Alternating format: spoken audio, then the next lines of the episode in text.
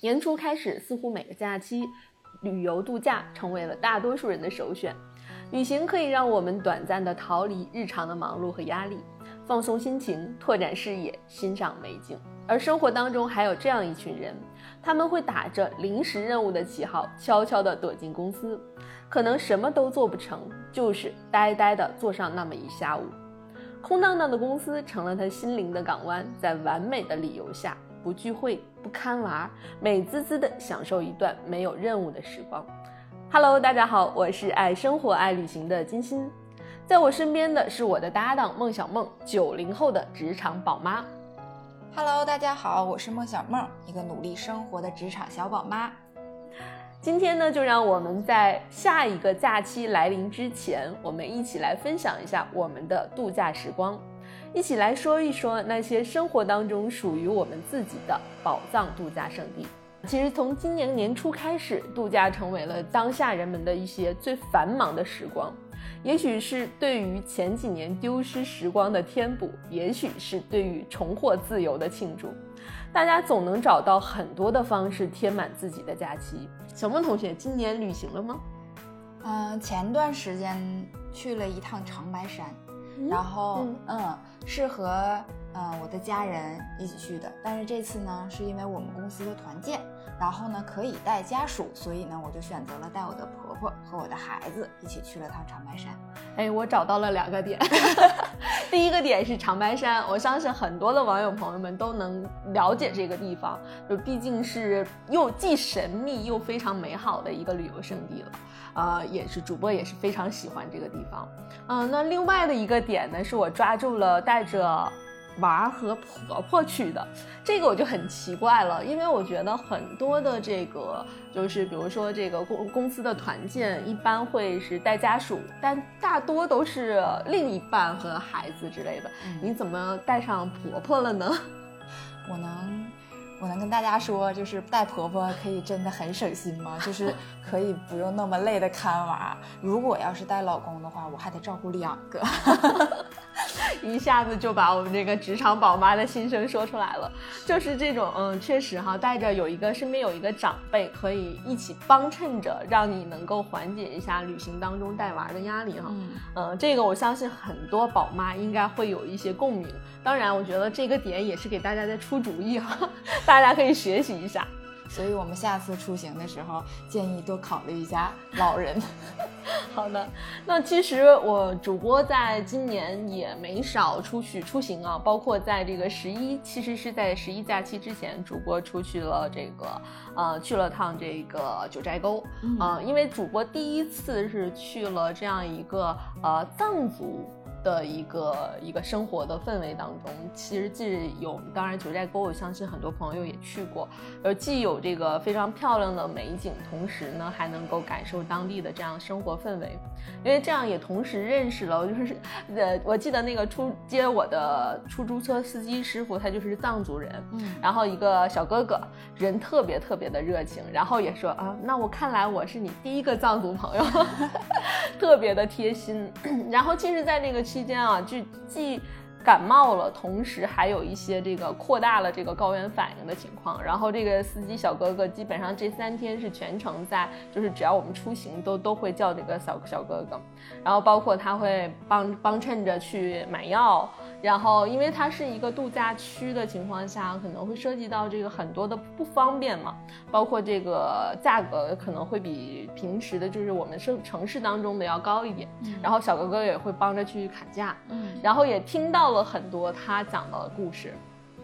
比如说他他会讲到他的家人。就刚刚你提到婆婆了，我就突然间想到，他提到的是他岳母，就是他因为家这两两家人都是这个藏族嘛，然后说他岳母当年是用了八九个月的时间去这个西藏去拉萨朝朝圣。啊，就纯是步行的一个模式去，所以我就感觉当地人的这种生活，对于生活的这种质朴和热情，其实还挺有趣的。其实我觉得就是这种出行啊，包括很多，我相信很多的朋友在十一期间也去了各地去游玩。当然，除了说人稍微拥挤一些之外，但也已经到达了自己心仪的目的地，去好好的放松一下。嗯，这我相信应该就是我们选择出去旅行的一种对于生活的一种放松的方式。啊，当然我在开场的时候也提到了，说可能还有很多的方式，我们接下来一起来聊一聊。其实随着现在的时代发展呢，就是像我们八零九零的这一代呢，已经陆续的步入到了中年啊。像主播是八零的，我们梦小梦是九零后的，九零后，嗯，很多人都有了自己的家庭，然后生了可爱的宝宝。作为这个时代的中坚力量，其实八零九零这一代承担了太多时代与家庭带来的责任，不停的忙于奔波，忙于内卷，不像六零七零那样稳定，也不像零零那样躺平。最开始追求个性的一代人，也许连做自己都很难了。前一段时间呢，我听朋友说起他的一个另类的一个度假的方式，其实我觉得还真的是特别的独特，但也很惬意。八天的假期里边呢，有五天他和家里说公司有临时任务，我要去处理，然后呢就一个人带着一大堆的零食和两杯奶茶、一包烟到了公司。然后看了一下午的电视剧，他说这招还是他从他朋友那里学习的，不过呢，确实是他这几年度过的最放松的一个假期。哎，那小梦同学，你身边有这样的人吗？哎，我怎么突然想到了我自己呢？哎，我跟大家分享一下我我曾经类似的这样一一个一个时时期吧。嗯，嗯我记得是刚生完小宝宝。然后那个时候呢，肯定是要休产假的，在这段期间嘛，因为初初次当这个嗯母亲，也是一个人生的转换，所以呢，就是也不是很适应。然后那段时间呢，就是也比较焦虑。然后恰巧呢，公司赶上有一个这样有一个呃重要的任务，然后领导就说看看呃我们能不能提前一些到岗。我当时都没有犹豫，立即了就决定要返返到生活那个返到工作那个岗位。为什么呢？我是觉得我终于可以暂时结束了一下有尿不湿、奶粉和那个呃孩子哭声的那段时间，就是真的是到了那个我返岗之后那那一周的时间，我觉得是我就过得最轻松的一段时间。我每天上午完成任务之后，到了中午，就是因为公司是是提供午餐的嘛，吃完午餐之后，然后就公司有一个休息专门一个休息的房间，我就躲进了那个房间。我终于可以躺在那儿刷刷手机，然后我还有时间可以睡上一觉。因为你知道，就是如果当了妈妈之后，她那个睡眠是很紧缺的。我觉得我这个，然后手机呢也不能常常带着，也不能常常的看，所以我觉得就满足了我最放松的一种方式，真的特别特别的就怀念那段时间啊。那我突然之间你这么说，我我似乎有一点点理解了。就是可能当我们生活当中遇到一些特殊的或者重大的事情的时候，或者是说我们进入了到了一个新的阶段，我们最开始的时候都是比较迷茫和忐忑不安的，就是甚至不知所措，呃，就我们需要有一定的缓冲，对，或者是空档的时间，对，让我们能够重新的。放松好了之后，空杯了之后，重新的进入到状态当中。当然，这个也是一种逃避这个 逃避责任的方式，但也只是嗯，就那么一段时间而已。嗯，明白了。就是也同时想起了，就是在几年之前有一个话题，就是说为什么男人会在下班之后喜欢在车里待一会儿。有的人说呢，就是男人的悲哀呢，又或者说是崩溃，是从下班后躲在车内不回家的时候开始的。其实坐在一个自己很喜欢的一个避风港吧，就我们的车子，呃，当中呢有可以有时间去吸一支烟，或者是有时候听一首歌，缓冲着不同角色承受的压力。带来的这种转换的这个情况，然后转转换好了之后，可能用一种新的角色，然后打开门，呃，走向家门了。我相信这个也是，呃，无论是当，因为其实，在当下，无论男女都会面临到这样各种各样的一种压力。嗯，我就想到说，我小的，我记得小的时候，我爸爸就经常会在晚饭之后出去扛着鱼竿去河边钓鱼，然后就是。几乎除了说下雨天会有间断之外，其他的时候基本上每天都会去。然后我想，可能这个也是他自我放松的一个空间，或者说他的一个自由时光吧。哎，我也想到了我爸爸。嗯，我爸爸最嗯，我印象最深的放松方式吧，也算是，就是他遇到问题的时候都会点一根香烟，然后。独自找一个角落，然后就用可能我觉得理解现在就是跟那个躲在车里的男生应该是差不多，也是选选择一个那样的空间，然后吸一支烟，好像把那个暂时的烦恼给忘了，也可能是 他利用这段时间在想这个问题该怎么解决。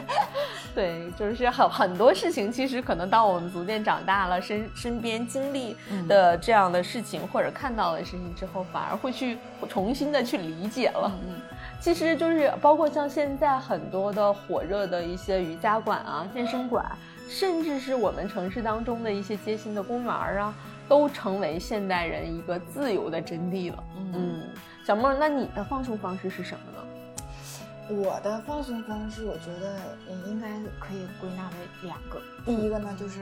嗯，我有一一堆塑料姐妹花，这些塑料姐妹花是从嗯初中。高中、大学一直到现在，我们都是一直保持联系的，就是一个小闺蜜团。嗯，然后我们就是如果当我吧，就是可能遇到一些呃压力啊、困难的时候，我就想组个局，然后把他们都约出来，嗯，然后去吃点好吃的，然后唠叨唠叨，然后倾诉一下，或者 就是再喝点小酒，然后就是呃用我们我们这种闺蜜之间的一种。嗯，倾诉吧，来把这个压力释放，就是一种这样的一个方式。然后刚才我提到两个，嗯，还有第二个，我不知道就是呃是不是所有人，所有宝妈都都像我一样类似啊？就是我觉得第二个方式就是什么，我特别想回娘家，但当然不是说吵架了那种回家，就是呃。空闲的时间的时候，总想往家跑，就觉得往家跑可以又做回一个小女生了，然后跟妈妈撒撒娇，然后也可以解放双手，不用看娃。我就记得我曾经看到一个视频啊，就是回到妈妈家之后，把小脚丫往那个凳子上一翘。然后吹着小口哨，然后看看蓝蓝的天空，什么都不做，就在那儿冥想一段时间。我觉得那样的，那样的一段时光也是特别放松的。真的，我现在就觉得这两个是我 放松的一个方式，最佳方式了。其实我觉得，就是无论是闺蜜也好，还有就是回娘家的这个放松惬意也好，都是从我们可能就是我们自己内心出发，比较最喜欢的一种生活的状态，也是我们可能那个时候最无忧无虑的这种少女时光的一种一种感叹吧。嗯，真是。你刚才说的那种方式，好像都是在啊没有结婚、没有成为母亲之前，嗯，然后那样的一个身份最喜欢做的事情。当然，可能我也会随着你就是呃阅历的增加，你可能还会在你生活当中有其他的一种方式。对，嗯，也希望我们的听众朋友们给主播留言，然后我们共同的 学习怎么样面对生活。刚才提到了我的放松方式，其实身边就比如说像我朋友哈，嗯，他就特别喜欢看书啊，我们都称为他伪文艺青年。为什么呢？就是他可能他每次说的话吧，我们都觉得。特别有那种小大道理，然后呢，又不是真正的那种青年，所以他当他看书的时候，我们就给他起个外号叫伪文艺青年。当然，这个我觉得也是我们比较学学习的一个方式吧。毕竟他能在这种浮躁的世界里安下心来，来沉下心来，来看看书，然后也会经常推荐给我很多类型的书。但是每次呢，我就是不同，我每次都是把书拿回来之后就放到书架上了，也不会去看，很少去翻，任务就完成了。是，还有的闺蜜呢，喜欢什么呢？买买买。我我觉得这可能是大多数的女孩子喜欢干的事情，但是我也曾经有过那么一段时间吧，就觉得，嗯，可能买完东西之后会让自己的心情比较舒服一些。嗯，确实，的确就是一个有的时候一个很好的爱好，是我们追求自我的一个很好的一个方式。呃，其实像我身边的朋友也会有很多的爱好，比如说他可能年纪长一点的，他会喜欢毛笔字，嗯，然后或者是他年轻的时候学过画画，他还他就很喜欢，他会依然的就是不间断的去遇遇到一些烦心事啊，他可能就静下心来去画一幅画，就觉得这种爱好真的特别棒。就因为主播觉得随着这个年龄啊和阅历的增长，工作和生活当中吸引你的这个点和让你欢。欢喜的事情会逐渐的，也许是有意，或者是被迫的，逐渐的去做减法。呃，兴趣缺缺的我们该何去何从？嗯，其实这也是一个很大的一个问题，呃，包括像你孩子，孩子长大了，不再需要你无微不至或者是随时的去呵护的时候，然后比如说在职场当中，我们的工作随着一些位置，因为年龄和这个职位的增长，不再用像年轻人一样去随时的待命，呃，去拼杀的时候，似乎就会逐渐的产生一些自我价值感呢，还有存在感的一些降低。就这个时候，我觉得一个爱好特别特别的重要，它会让你对这个生活重燃这种激情和热情。嗯嗯，其实主要还是说，咱说白一点，就是说让你的生活不会那么无聊了。哎，你提到这，我突然想到一个人群。嗯嗯，就是我们经常逛公园看到的一个群体，是吗？跳广场舞的大 妈们。我现在觉得，我突然羡慕他们那种生活了。其实。他们也是在追逐自己的爱好，嗯啊，也是在追逐自己的这个精神世界。然后他们可能通过这种这种方式吧，能够就觉得特别满足、放松，然后也能够增加他们自信的这种这样的一个生活态度。有一次我路过那个，我去公司办完事儿，然后再回就在去地铁站的路上，我就看到公园里一群跳广场舞的大大妈，跳的用咱们那东北话说啥，劲儿劲儿的。真的就是他们那种呃乐观的精神状态，全部都摆展示出来了。然后最最最搞笑的是什么？就是大家围观的，嗯。很多都是年轻人，我估计啊，我我理解你，你想他们会不会有一种提前想提前退休的那种感受？嗯，确实就是这种大，我觉得确实大爷大妈，就包括很多的这个就是老年大学，嗯啊那些有一些爱好的大爷大妈们，那种热情的劲儿，真的是我们很多的年轻人都比不上的。我有的时候都在想，如果说我们到了那个年龄，会不会就？离他们太遥远，就是比他们做的太差了。随着步入中年，生活当中呢有太多的角色需要我们去扮演，而唯独不需要我们去做自己。嗯，如果说一代人有一代人的悲哀，那么八零和九零的悲哀，就是在追逐个性和独立当中，逐渐的放弃了个性与独立的一代人。我们赶上了这个时代飞速的发展，赶上了很多断崖式迭代的新鲜事物。但我们却慢慢的发现了，我们的身体已经无法支撑我们去追逐新鲜的步伐。有些人会咬着牙死磕到底，而大多数的人则慢下脚步，随波逐流。好，那我们今天就先到这儿。欢迎网友朋友们分享留言，告诉我你们的故事。丢弃内卷与 emo，让我们正常点儿。下期正常说，不见不散。欢迎点赞分享，多多支持。下期再见哦。拜拜，拜拜。